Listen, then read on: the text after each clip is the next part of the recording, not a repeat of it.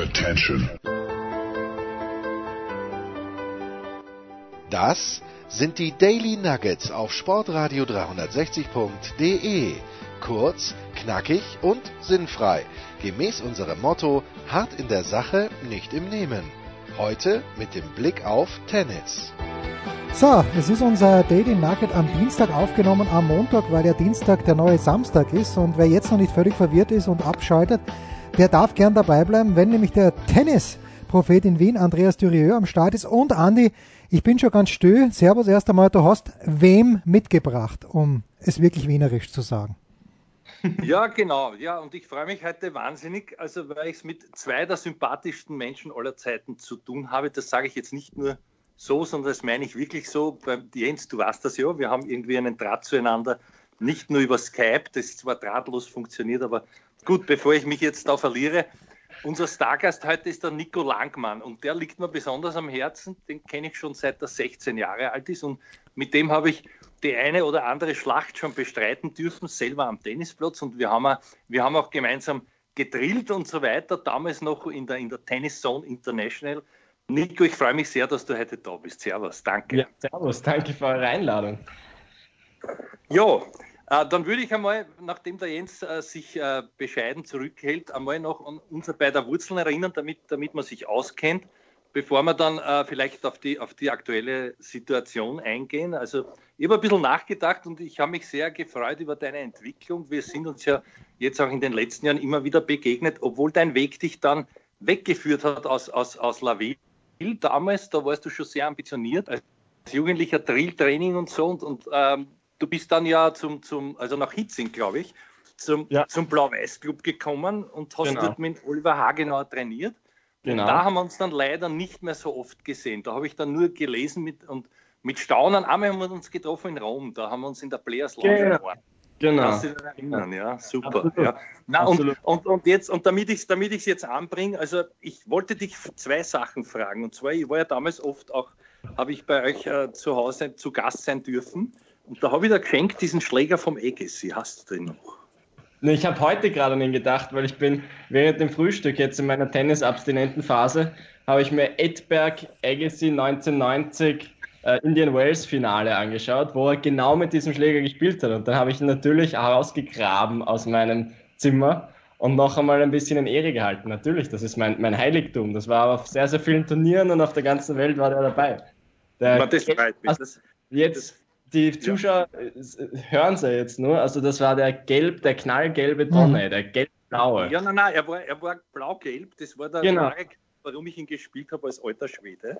Und, und, und äh, damit man das zuordnen kann, der geneigte Hörer, man versetzt sich zurück, so 1990 war es, da war der Nico noch gar nicht, noch gar nicht auf der Welt. Nein, da war, diese, da war diese Schlacht.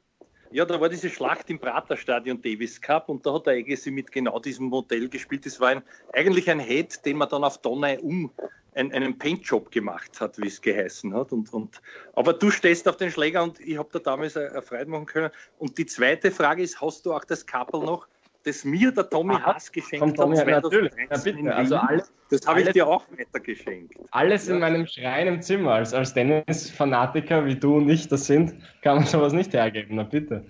Ja, das ist geil. Na, das ist Jetzt muss ich dich doch kurz unterbrechen, Andi. Bitte. Weil äh, natürlich unsere 12.000 Hörer, die jetzt schon ganz fiebern, äh, ganz, ganz dringend den Nico Langmann in der ATP-Weltrangliste suchen. Aber vielleicht hätte man das sagen können. Der Nico ist die österreichische Nummer eins im Rollstuhltennis, ist äh, mehrfacher Staatsmeister in Österreich. Äh, ich hätte keine Chance. Die einzige Frage ist nur, wie hast du mit diesem, wir wissen ja, der Dürieu ist ein Schupfer, Nico. Der kann nur hoch und kann nur weit, aber äh, hat dann, spürt er nicht ein bisschen zu viel Spin, der Dürieu. Wie, wie, wie spürst du gegen den Dürieu? Also, ich muss mich leider, also wie gesagt, ich habe leider am Platz haben wir uns leider wirklich länger nicht gesehen, ah, okay. aber wir haben oft gemeinsam Trainingseinheiten gemacht, eben wie ich, äh, wie der Andi gesagt hat, ein ambitionierter Jugendlicher war, so mit 16, 17. Und äh, äh, damals war er nicht nur, wie du gesagt hast, ein Schupfer, sondern hat auch draufgegeben, also Gas gegeben auf die Kugel. Äh, mhm. Und mhm. wie wir dann aber gegeneinander gespielt haben, war es natürlich super zum Trainieren, weil im Rollstuhltennis ist natürlich Hoch und Spin nochmal effektiver, äh, weil wir einfach alle niedriger sind, logischerweise, und damit schwieriger umzugehen können. Deswegen war der Andi in dem Sinne eigentlich der perfekte Trainingspartner, weil der gibt es, Spin und Höhe. ja, ja. Naja, äh, ja, ich tue mich schwer, siehst du, das ist meine, meine scheuklappenhafte Art, wenn ich in der Vergangenheit schwelge oder dazu mit einer Gänsehaut, weil mich das so freut heute. Vielleicht wäre es eh ganz gut, Jens, wenn du nur ein paar Fragen ein. Na, ich hätte vor allen Dingen äh, ein Verständnis, weil ich schreibe ja für Tennisnet, habe die Blogs auch gesehen vom äh, Nico, ihr könnt das übrigens auf YouTube auch anschauen, also Wahnsinn, was du für einen Aufwand getrieben hast oder beziehungsweise auch treibst mit deinen Videos, die, mit, mit dem Schnitt, mit dem Aufnehmen. Jetzt nur mal für, für, für ganz Arme wie mich was ist denn vom Regelwerk her anders für dich als international erfolgreichen Rollstuhl-Tennisfahrer oder ganz generell? Wo unterscheidet sich das Regelwerk? Darf der Ball öfter auftippen? Wo gibt es Unterschiede? Ah, das ist sehr gut und sehr einfach erklärt. Danke für die Frage. Äh, Rollstuhltennis kannst du dir eigentlich genauso vorstellen wie Tennis auf zwei Beinen, nur dass der Ball zweimal aufkommen darf. Okay. Das ist der einzige Unterschied. Ähm, auch beim Aufschlag, also es ist so, der zweite Aufsprung muss nicht im Feld sein, der kann überall sein. Mhm. Und dadurch, dass wir mittlerweile so ein, unter Anführungszeichen, auch die gleiche Entwicklung durchleben wie das normale Tennis, dass es einfach zum Power-Tennis geht, ist es so, dass der zweite Aufsprung ohnehin schon hinten auf der Plane wäre. Deswegen passiert das eh selten, bis, beim, bis auf den Stoppball oder sowas. Mhm. Aber ansonsten ist das Sport eigentlich sehr gleich. Das ist eben das Coole beim Rollstuhltennis. Wir spielen mit bei den vier Grand Slam-Turnieren gleichzeitig auf der gleichen Anlage, ganz in Weiß in Wimbledon, äh, in Roland Garros, wenn es stattfindet, haha. Ähm, ähm, also wir spielen auch viele Turniere so auf der ATP-Tour kombiniert. Der Andi hat es vorher kurz angesprochen, in Rom beim 1000er Turnier spielen wir auch einen Bewerb. Ich habe in Rotterdam gespielt beim ATP-Turnier. Also wir sind eine sehr weit entwickelte Sportart, die sehr nah an ATP und WTA-Tour dran ist. Das ist ein gutes Stichwort jetzt für mich. Da übernehme ich gleich wieder und zwar nah dran sein. Ähm, all jene, die dich kennen, äh, wissen das. Viele werden es vielleicht nicht wissen du bist weltweit insofern ein, ein, ein Unikat oder, oder hast eine, eine fantastische Möglichkeit, nämlich mit dem besten Spieler Österreichs und damit mit der Nummer drei der Welt im selben Team spielen zu dürfen. Vielleicht kannst du nur mal erzählen, wie ist es dazu gekommen? Der Wolfgang trainiert dich ja und du bist ein sehr guter Freund von Dominik selber. Ja, also du sagst, es ist wirklich eigentlich weltweit einzigartig, dass ein ATP-Top-Coach und ein ATP-Top-Spieler äh, im gleichen Team auch ein Rollstuhltennisspieler mittrainiert. Also das ist äh, eigentlich, finde ich, allein schon vom, vom Zeichen her richtig cool und man sieht, wie sich das weiterentwickelt hat. Äh, das Ganze hat sich ergeben. Wieder, es muss wieder nach Rom kommen zum Tausender Turnier, weil ich dort den Dominik kennengelernt habe. Das war im Jahr 2016. Äh, und seitdem sind wir ein bisschen in Kontakt geblieben. Wir haben uns öfter so getroffen. Ich habe eben seine Familie auch kennengelernt. Und dieses Jahr im Sommer in Kitzbühel beim ATP-Turnier durfte ich am Center Court eine Art Exhibition spielen, um Rollstuhl deines Herz zu zeigen. Da haben wir ein Doppel gespielt mit Andy Goldberger, der übrigens auch ein äh, sehr gut, ja. Spieler ist. Ja. Ähm, ja. Vor allem am Netz fliegt er ganz schön hin und her. Der, der springt übers Netz. ähm, und da war ich mit dem Wolfgang und das war eine bisschen schwierige Phase meiner Karriere, weil ich äh, ein bisschen auf der Suche war äh, mich gefühlt habe, als wäre ich in einer Sackgasse und vor allem in ein paar Bereichen meines Spiels, vor allem im technischen Bereich, irgendwie viele Fragen hatte und wenig Antworten. Und ich habe da mit Wolfgang einmal allgemein, waren wir Abendessen und habe mit dem, mit Papa von Dominik, mit dem Wolfgang-Team, ich, habe ich geplaudert und wir haben so allgemein über Tennis geredet und über seine Philosophie und dann hat er mich zum, zum Training mal eingeladen in die Südstadt. Äh, aber das war jetzt nicht mit dem Gedanken, dass ich dort irgendwie wirklich beginne und dann haben wir uns aber sehr schnell, sehr gut verstanden und dann hat er gleich gemeint, na komm morgen wieder, komm morgen wieder, komm morgen wieder und das war dann jeden Tag so, äh, sodass ich dann relativ bald äh, dort meinen Stützpunkt hatte. Ja, äh, ich habe mir, das, hab mir das schon angeschaut, auch im, im äh, Behindertensportmagazin auf ORF Sport Plus. Sehr, sehr gute äh, Beiträge auch über dich. Und da war für mich, äh, haben sich dann schon ein paar Fragen noch gestellt, die man als Fachmann stellen muss. Und zwar, äh, ich bleibe gleich einmal beim Wolfgang. Jetzt hat er in seinem Leben noch nie einen, einen Rollstuhlspieler trainiert. Was sind denn so die Sachen, äh, wie, wie darf man sich das vorstellen? Ich habe gehört, es ist sehr viel technisch geändert worden, du hattest extreme Griffe und so weiter. Mhm. Und, und du nimmst daher auch oder nahmst daher, solange du auf der Tour auch spielen konntest, bevor die Corona-Geschichte ausgebrochen ist, äh, auch Rückschläge in Kauf. Vielleicht kannst du das einmal erklären. Also was ist so, wie seid ihr aufeinander zugegangen und wie sehr hat er sich empathisch jetzt auch in dich, vor allem als Rollstuhlspieler, hineinversetzt? Äh, du, das hat mich ehrlich gesagt gewundert, weil er ja doch irgendwie über sehr, sehr viele Spieler oder vor allem halt über sehr Spieler sehr intensiv sich beschäftigt. Natürlich eben mit Dennis Novak und seinen beiden Söhnen natürlich, mit dem Sebastian Ofner, jetzt und neuesten noch mit Juri Rodionov. Äh, und das ist dann trotzdem so war, dass ich in den ersten Trainingseinheiten er sich schon selber Fahrübungen für mich überlegt hat, selber äh, eigene Kondiübungen sich für mich überlegt hat. Das heißt, er hat sich sehr schnell eigentlich auch auf das Thema äh, eingestellt. Auf der anderen Seite ist es auch so, dass er mich genau gleich behandelt, alle anderen auch. Er hat mir gleich beim ersten Abendessen gesagt, schau, also im Großen und Ganzen ist es so, dass ich versuche, meinen Spielern eine bessere Vorhand, eine bessere Rückhand und einen besseren Aufschlag als die Gegner beizubringen. Und so gewinnen sie dann auch die Matches. Also relativ äh, auf, die, auf den Punkt gebracht. Und so ist es dann auch, dass ich genauso die Drills mache wie alle anderen, dass ich dann auch mit einem, mit jungen Spielern wie Marco Andrej oder so am Platz stehe und wir gemeinsam die Vorhand-Drills spielen. Und genauso darauf geachtet wird, dass da die Technik exakt ausgeführt wird und immer gleich und mit einer Kontrolle ausgeführt wird. Weil, wie, wie du angesprochen hast, ich hatte eben extreme Griffe, wo ich mich in vielen Situationen limitiert habe und die hat eben geändert. Das heißt, ich habe mal äh, schon gegen Spieler verloren, gegen die ich Monate davor relativ klar gewonnen habe, äh, für einige Zeit. Aber der Wolfgang hat mich vor, den Umstellungen hat er mich vorgewarnt und hat gesagt, äh, es wird sechs Monate dauern, bis man das alles automatisiert und es hat die sechs Monate gedauert, auch wenn ich oft gedacht habe, ich bin schneller, aber ich habe nicht ganz geschafft. Mhm. Ja, äh, wie, wie lässt sich das dann umsetzen? Wie darf man sich das vorstellen? Weil auf der Tour bist du ja allein oder ich sage mal, der Wolfgang ja. ist nicht mit auf deinen Turnieren. Also genau. inwiefern ist es dann, ist ja doch was anderes. Du spielst gegen einen Rollstuhlspieler, wie gesagt, der Ball darf zweimal auf, aufspringen, da sind andere Kriterien dann wichtig. Ja. Wenn du jetzt, wenn du jetzt also mit Nichtbehinderten trainierst, ist das dann eine Herausforderung für dich, das ins Match, äh, im Match umzuwenden, umzu, umzuwenden oder, oder dort an, anzuwenden, was du da, was du da gelernt hast?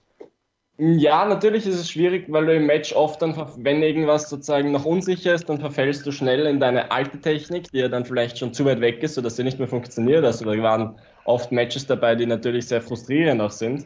Aber mit Wolfgang habe ich auch sehr schnell gelernt, dass man, obwohl man jetzt räumlich auseinander ist, man während Turnieren eigentlich immer einen sehr engen Draht hat.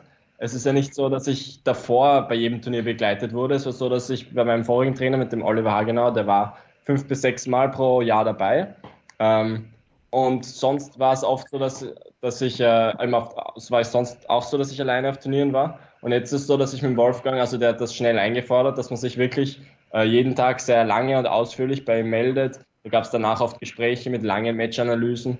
Also es ist dann so, dass er es durch meine Augen sieht, das Turnier, aber doch immer sehr dabei ist. Und ich auch bei Turnieren eigentlich sozusagen mir dann sehr leicht gefallen ist, auch immer seinen Weg zu gehen, auch wenn es dann oft nicht so mit Erfolg gekrönt war, einfach weil ich wusste, in Zukunft wird das äh, was sehr Positives. Und gegen Ende meiner Turniersaison jetzt, also sozusagen kurz vor dieser Pause, ist es wirklich so gewesen, dass ich mich so gut gefühlt habe wie noch nie am Tennisplatz, auch in Matches. Und äh, ich mich sehr gefreut habe, jetzt Turniere zu spielen, jetzt nicht mehr stattfinden, aber ja, anderes Thema. Ich nehme an, der Jens fühlt sich auch so gut wie selten zuvor und hat sicher schon wieder eine Frage. Naja, ich habe mehrere Fragen. Das eine ist also ganz ehrlich, bis auf den Nico Langmann kenne ich genau einen Rollstuhl-Tennisfahrer, das ist der Elfie Ewart. Den, den, darf ah. man, den darf man auch kennen, glaube ich. Oder also ich kenne ihn nicht persönlich ah. natürlich, aber, aber namentlich. Ja, Super. Der ist, der, ist, der ist mein Jahrgang, mit dem bin ich immer aufgewachsen. Der war immer Nummer 1 bei den Junioren und ich immer Nummer 2. Okay, jetzt ist äh, der Elfe ist Nummer 3 in der, in der Weltrangliste im Moment. Ja. Es führt ein ja. Japaner.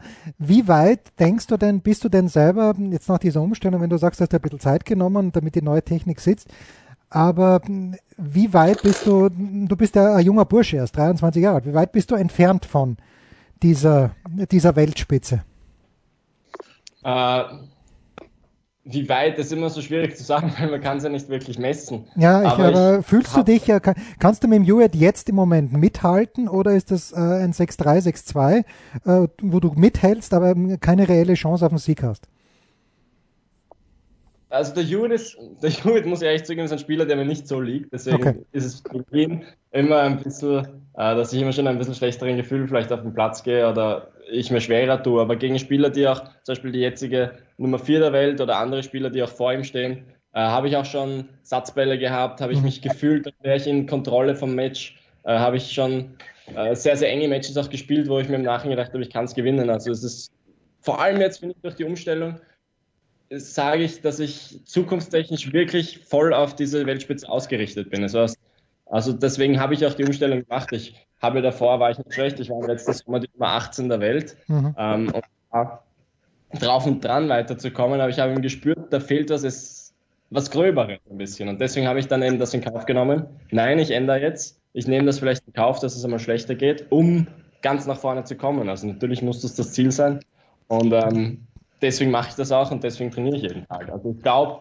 dass es auf jeden Fall möglich ist, in den nächsten zwei Jahren dann auch mal dort zu stehen oder im nächsten Jahr, äh, je nachdem, wie es sich jetzt entwickelt. Weiß, also wie gesagt, ein bisschen Ungewissheit, aber ähm, dann auch mal dort oben aufzusteigen im Ranking. Ich habe gleich die Anschlussfrage, äh, wenn ich darf. Und zwar bei den ATP-Profis sagt man ja, die Top 100, die können davon leben, die Top 20 leben sehr, sehr gut äh, von ihrem Sport. Mhm. Kann man von Rollstuhltennis, wenn man die Nummer 1 der Welt ist, leben? Kann man, wenn man die Nummer 10 der Welt ist, leben? Oder ist man immer, egal wo, Nico, auf Sponsoren angewiesen? Äh, also, wenn du jetzt nur vom Preisgeld gehst, musst du wahrscheinlich Top 8 sein, um davon leben zu können, weil du eben bei diesen vier Grand Slam Turnieren, wie ich vorher gesagt habe, wo du dabei sein darfst, als Rollstuhl, also wo du dich qualifizierst als Rollstuhl-Tennisspieler, äh, das ist immer nur die Top 8 der Welt sind bei okay. den Grand Slams. Okay. Ja. Ähm, und da ist dann auch wirklich viel Preisgeld drinnen und dadurch, dass du dann sonst auch Preisgeld kriegst, kannst du davon leben. Solche Spieler wie ich äh, müssen natürlich anderweitig auch schauen, dass sie Sponsoren kriegen. Ich bin in der guten Lage, in der glücklichen Lage, dass ich auch eingestellt bin beim österreichischen Bundesheer mhm. als Heeressportler ähm, und dann noch private Sponsoren habe. Das heißt, ich kann es mir finanzieren, dass ich am Ende des Jahres keine großen Verluste schreibe aber wir wissen alle, oder ihr als Tennisexperten wisst sowieso, so eine Saison ist nicht weniger teuer, nur weil du jetzt im Rollstuhltennis spielst. Du musst den Trainer genauso zahlen, musst genauso die Flüge, die Hotels zahlen, also auf die 60, 70.000 im Jahr kommt mhm. man schnell. Ja, ähm, ja. Ich, sozusagen in der glücklichen Lage, dass ich das mir finanzieren kann, aber reich werde ich noch nicht. ja, da möchte ich ja. dir nicht unterstellen. Ach so, Entschuldige, ja, da, da ist mir jetzt auch wieder was eingefallen und da habe ich wieder eine Gänsehaut bekommen. Ich kann mich nur erinnern, als der Nico so die ersten Sponsoren versucht hat, an Land zu ziehen, da haben wir auch eine Begegnung gehabt, wobei da war ich dann fast kontraproduktiv. Ich habe mir eingebildet, ich, ich, ich möchte ihm die Rutschen legen. Dabei wusste man bei, bei Simacek schon nein, nein, nein, nein, sehr genau. Du hast mir die Rutsche gelegt, Mr. Habe ich sie dir doch gelegt? Natürlich. Naja, es ist so, also wir waren beide auf, auf derselben Veranstaltung und, und die, die Chefdamen von, von Simacek, die ja, die ja sehr nett und charmant sind, die, die haben wir also mit dem Schmäh, glaube ich, beide dort beeindruckt.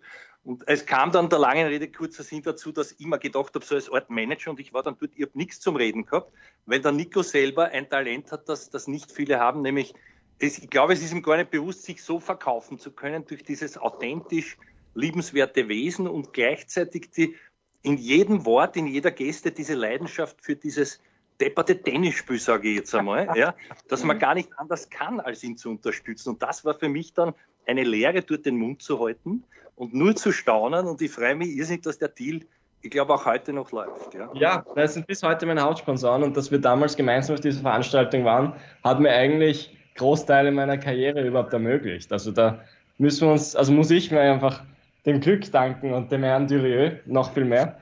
nein, das ist deswegen, nein, deswegen habe ich es jetzt nicht gesagt, aber es ist, das ist ja dann oft interessant, wie sich wirklich die Wege kreuzen.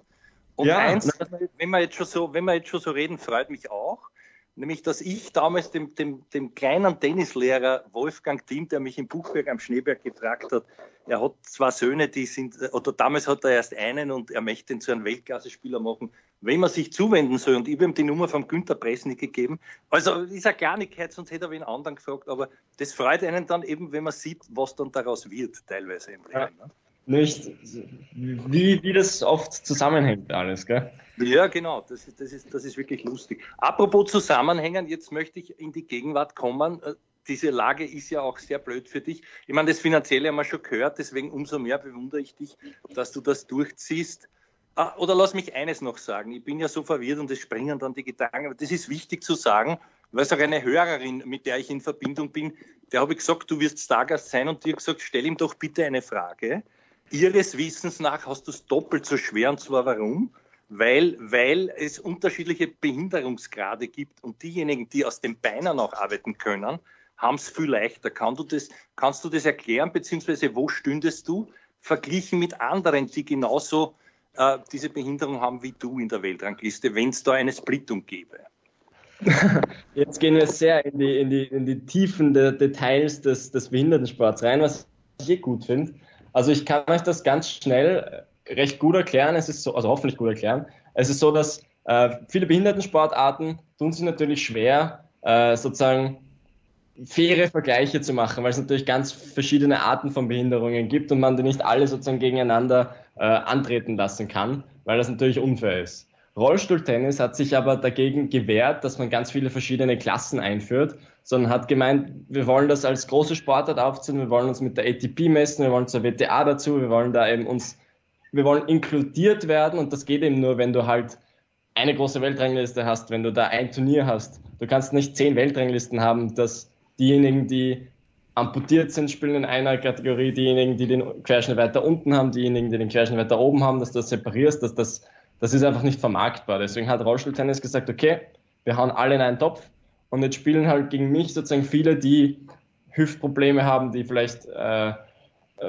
Probleme haben, sozusagen, die ein bisschen hinken, die ein schwächeres Bein haben, die setzen sich, also die schieben den Tennisrollstuhl auf den Platz, setzen sich rein und können natürlich Oberschenkelmuskulatur, äh, Rumpfmuskulatur viel besser einsetzen als ich, der eben, das haben wir auch noch gesagt, durch einen Autounfall äh, einen Querschnitt habe, wie ich zwei Jahre alt war, war der Autounfall, äh, der mich so circa vom Bauchnabel abwärts sozusagen lähmt. Ähm, und dadurch ist es eben so, dass ich ein bisschen weniger Stabilität habe, ein bisschen weniger äh, Reichweite auch habe, aber das ist ja das Schöne am Rollstuhl, oder prinzipiell am Tennis, dass du nicht nur durch physische Anlagen gewinnst, weil sonst müsste jeder in der ATP-Tour zwei Meter groß sein und, und äh, den argen Aufschlag haben, sondern ähm, dass du einfach durch technische Raffinessen, durch Intelligenz, durch Spielintelligenz, das kann der Andi uns auch ein Lied davon singen, hm. äh, auch Matches gewinnen kannst. Und, und das ist sozusagen auch das, wonach oder woran der Wolfgang und ich auch arbeiten oder woran ich halt meine Karriere lang arbeite, dass ich um einen unter Anführungszeichen Nachteil durch die Behinderung äh, ausgleicht. Weil wie gesagt, das Schöne am Rollstuhltennis ist eben, wir können überall dabei sein und die Konkurrenz ist ja viel größer. Wir sind einfach eine große Sportart und deswegen muss jeder von uns genauso Gas geben wie eben der Domi und der Federer und der Nadal genauso. Habe ich das jetzt richtig verstanden? Würdest du mich als intelligenten Spieler bezeichnen? das hast du gut rausgehört, ja. Na, das, es war jetzt knapp daran, ob, ob nicht das Gegenteil, weil wir sind ja alle zynisch und auch unter Freunden ist es immer so, dass man sich ein bisschen häkelt, aber dann danke. Ich habe das nicht gemeint. Danke für dieses, für dieses wunderbare Kompliment. Ähm, ja, jetzt wären wir in der Gegenwart und jetzt ist endlich, ich, wer noch dran ist, denkt sich, warum fragt das nicht endlich? Jetzt frage ich dich, na, wie ist denn das jetzt? Die Creme de la Creme, das Team-Team, dem du auch angehörst, ist jetzt sozusagen zum Spazierengehen mit dem Hund, zum Inlineskaten, bei dir sozusagen vielleicht zu Outdoor-Laufeinheiten, sagen wir trotzdem, also äh, verurteilt beziehungsweise zu Hause zum Videospielen. Das kann ja nicht sein. Da, da müsste es doch Möglichkeiten geben. Man, äh, Rafa Nadal hat es leicht, weil der sperrt sein eigenes Center auf und geht trainieren. Aber, aber bei euch ist die Südstadt zugesperrt. Wie ist das, Nico, und wie dringend äh, zeichnet sich was ab, irgendwo vielleicht doch inkognito trainieren zu können? Du, ja, ich, ich, kann dir leider keine große Antwort darauf geben, weil wir alle ein bisschen im Ungewissen sind. Also ähm, da alles, was ich zurzeit mache, ist, dass ich meinen Plan kriege vom, vom Dominik Jessing, der Physiotherapeut von mir und vom, vom Davis Cup Team, äh, vom österreichischen, äh, der mir sozusagen meine Hausaufgaben gibt, wo, wo ich mich am Ergometer und mit meinen Gewichten abplage. Aber äh, ja, du dadurch, dass die Tour wirklich jetzt so weit nach hinten verschoben wird und so wie es ausschaut, weiß ich nicht, ob das Datum im Juni überhaupt zu halten ist. Also das ist ja alles gerade sehr ungewiss und, und das betrifft ja die ganze Welt im Moment. Äh, deswegen ist jetzt sozusagen eminent diese Woche, nächste Woche, glaube ich nicht, dass wir jetzt wirklich schon beginnen. Im Endeffekt ist es ja dann nicht so wichtig, weil wir dann eh noch genug Zeit haben, am Tennisplatz aufzubauen. Vielleicht ist jetzt wirklich einmal die Zeit abzuschalten, zu Hause zu trainieren und dann wieder zurückzukommen. Aber, um auf deine Frage zurückzukommen, äh, ja, Möglichkeiten zum echten Tennistraining gibt es gerade irgendwie nicht in Österreich, glaube ich. Mhm, mh. Also außer das den privaten Platz im, im Garten. ja, genau. Wollte ich gerade sagen, also man, man, könnte ja dann doch vielleicht auch irgendwelche Hallen, wo schon vorsorglich Betten stehen, könnte man einen Tennisplatz reinstellen und eigentlich spielen lassen. Genau, aber den, jetzt, ja. Den Wohnort umstellen in die, in die, oder den Wohnort ummelden in die, in die Tennishalle. Dann geht's Genau, weg. quasi, ja genau. Und, aber nur drei, vier Leute und mit Sicherheitsabstand immer. Also es könnte sich jeder ja schon einspielen, damit ihm der andere nicht näher als eineinhalb Meter kommt, sonst wird er, sonst wird er absagen, so quasi. Ne? Gut, Jens, hast du noch griffigere, intelligentere Fragen müssen? Ich habe die allerletzte Frage noch äh, für den, weil du hast ihn angesprochen, Nico. Das ist das, der, der, Jens hat schon wieder keine Zeit, obwohl wir jetzt alle so viel Zeit haben. Ja, na, ja, für meine allerletzte Frage, vielleicht kommt da bei dir noch was. Aber Nico, du hast ihn erwähnt. Und zwar den, ähm, den Marco Andrejic, der ja war mit beim ATP Cup mit dem Dominik, mit dem Wolfgang Team auch. Äh, ist ein junger Bursche aus Österreich, hat dann leider die Quali nicht geschafft für den Juniorenwettbewerb bei den Australian Open. Was kannst du uns über den Marco erzählen? Ich habe ihn selber noch nie spielen gesehen, aber mich interessiert es, weil so viele junge Österreicher kommen ja nicht nach. Äh, du, ich sehe, ich habe ihn im Match nie gesehen, muss ich leider sagen, mhm. weil ich ihn halt nur in der Südstadt sehe. Aber alles, was ich dir so sagen kann, ist einfach, dass er, also damit finde ich auch eine der wichtigsten Qualitäten von Spielern, ist einfach, dass er persönlich so ein cooler, lustiger, netter Typ ist, der, ähm, wo ich ehrlich sozusagen wo ich mich selber immer ein bisschen zwicken muss, einfach, dass ich Teil dieser, dieser Community bin, weil das sind ja lauter, also das ist ja nicht selbstverständlich, dass ich als Rollstuhltennisspieler da einfach in die Südstadt komme und dann äh, auf die Hartplätze gehen darf, wo normal, also als ÖTV-Spieler, dass eben der Marco, der, wir waren oft wochenlang jeden Tag vier Stunden gemeinsam am Platz und mhm. ich kann mich natürlich nicht so schnell bewegen wie ein Fußgänger. Das heißt, es war auch so, dass ich ihn halt schicken musste. Er durfte mir nur in die Frauen spielen. Ich habe ihm links, rechts gegeben, aber er hat, dem war komplett egal, ob jetzt ein Rollstuhlfahrer ist oder nicht, er hat genauso Gas gegeben, äh, was mich natürlich auch ehrt. Also ich sage, charakterlich ist einfach super. Und dann glaube ich, dass er die richtige Einstellung hat, dass er ähm, die richtigen Schläge hat, dass er vielleicht einfach noch im Match das ein bisschen besser rüberbringen muss, aber hoffentlich äh, die nächste ganz große Nummer für Österreich da rauskommt. Na sauber. Hm. Siehst du, Andi, das war meine Frage. Ja, ich verstehe. Na, und ich habe noch eine, eine Insider-Information, die also wirklich nur die echten Insider werden sich noch erinnern können oder vielleicht auch gefragt haben, was wurde eigentlich aus Riccardo Bellotti, der Austro-Italiener, der auch schöne Erfolge hatte und auf 150 schon gestanden ist, wenn mir nicht alles täuscht. Ja. Und, und, dann jetzt irgendwo heimlich still und er ist, haben, wir, haben wir uns gedacht, ist er in Italien oder nicht? Ich wusste es schon, weil ich durch einen Zufall im Leben, man kann sagen, es gibt Zufälle. Ich bin auf seine Schwester getroffen, die Sarah Bellotti, die ist übrigens Profiboxerin. Das wäre mal Jens für eine andere Rubrik äh, deines wunderbaren Radios eine, eine wunderbare Chance, ganz eine nette. Die Schwester vom Ricardo und warum ich da so aushole, also der war früher auch in der Gruppe dabei beim Dominik und Co. mit Ernst Gulbis, einer der, einer der, der vielversprechendsten und es ist dann halt nicht ganz so aufgegangen. Äh, da ich auch noch mit trainieren dürfen beim Günther, da hat man noch ein besseres Einvernehmen, aber wurscht, vielleicht nähern wir uns ja wieder an. Nach Corona oder durch Corona und Co. Und worauf ich hinaus will, jetzt ist er plötzlich Assistenztrainer, was ich weiß, vom, vom Wolfgang-Team. Stimmt das und, und, und was sagst du dazu, Nico? Ja, ich finde, das stimmt. Ich finde das gut, dass wir den Rico erwähnen, weil der Rico äh, mit mir eigentlich dadurch, dass der Wolfgang jetzt auch in Australien war, fast mehr am Platz war noch als der, als der, als der Wolfgang. Und diese Einheiten auch mit Marco zum Beispiel hat der Rico geleitet. Also der ist ein sehr, sehr ambitionierter und sehr, sehr engagierter Jungtrainer äh, mit natürlich sehr viel Erfahrung einfach durch, wie du es angesprochen, seine ganzen auch sozusagen versucht am Laufen zu halten und mir zu sagen, dass ich weiter fleißig sein soll und mich weiter motiviert, dass ich gut zurückkomme auf den Platz. Also der ist äh, die rechte Hand zurzeit, glaube ich, von Wolfgang, soweit ich das beurteilen kann, der uns auch gehörig Feuer unterm Hintern macht. Wunderbar, wunderbar. Nein, das, bitte lass ihn ganz, ganz schön und lieb grüßen. Werde ich machen. Das ist lieb, danke.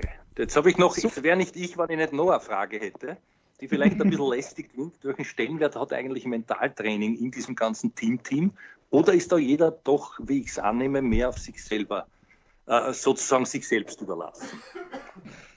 Also ich komme von einem Trainingsumfeld eben vom Oliver Hagener, wo sehr viel äh, Fokus auch auf der mentalen Seite war, wo ich sehr dankbar drauf war, weil ich sehr viel gelernt habe. Und ich für mich selber eigentlich schon viele Strategien am Platz fürs Mentale habe und ich eigentlich jetzt nicht deswegen auch zum Wolfgang gekommen bin. Also es war viel technischer Fokus da, den er sozusagen äh, auch geteilt hat. Also er hat einmal die Technik übernommen und das Mentale war jetzt auf jeden Fall nicht im Vordergrund. Also der Rico, mit dem Rico mehr, mit dem befasst man sich auch mehr über, über Match-Situationen, weil er auch viel durchlebt hat. Und der Wolfgang ist halt der, der Mann fürs Genaue und fürs Feine äh, und für, auch fürs Grobe, weil die Einheiten mit ihm sind schon auch sehr hart. Aber ähm, der, die Matcherfahrung krieg, bringt dann der Rico natürlich auch rein. Ja. Schön. Super, alles klar. Ja, ja, schön. ja. Also, sehr schön, ja. Nico Vielleicht darf ich abschließend ja. noch, noch auf, ein, auf, ein, auf ein Ziel festlegen, Nico. Also Olympia wackelt ja, Par Paralympia ja. oder Paralympics wackeln genau. auch. Äh, genau. Was wäre denn, ich glaube, ich, ich meine, ich will das jetzt nicht in den Mund legen, aber soviel ich weiß, warst du noch nicht direkt qualifiziert für, für ein Grand Slam Turnier. Was ja. wären da die Parameter? Wo musst du stehen und, und wie realistisch siehst du das und wann? Du, dass du genau, dann einmal dabei bist. Natürlich, das ist das, ein guten Abschluss. Das ist das Karriereziel, einmal in den Top 8 der Welt zu sein, um dann äh, in Paris vorzugsweise oder Wimbledon nämlich auch. Ähm, steht, äh, ja, also ich sage mal, 2022 wäre das sozusagen dann da, wo ich sein will. Super. Na, vielleicht äh, führt uns der Weg gemeinsam nach Australien. Da habe ich gute Verbindungen vor Ort mit gratis Wohnen und so. Also, ja, schauen wir mal. Das, das würde mich sehr, sehr freuen, wenn wir da doch was einfädeln können. Ja? Vielen Dank fürs Gespräch. Also, Nico, vielen, vielen Dank. 2022 in den Top 8 und 2024 dann in Roland Garros bei den Olympischen Spielen, wo, wo, der, wo der Dominik ja auch aufschlagen möchte. Jetzt Tokio hätte er sowieso ausgelassen. Andi, Dir auch vielen Dank, das war's, unser heutiges Daily. Nico Langmann, der beste österreichische Rollstuhl-Tennisspieler und der Tennisprophet in Wien, Andreas Dürö. Wir hören uns schon bald. Das waren die Daily Nuggets auf Sportradio 360.de. Versäumen Sie nicht alle anderen Podcasts aus unserer sympathischen Familienwerkstatt. Schon gar nicht die Big Show. Jeden Donnerstag neu.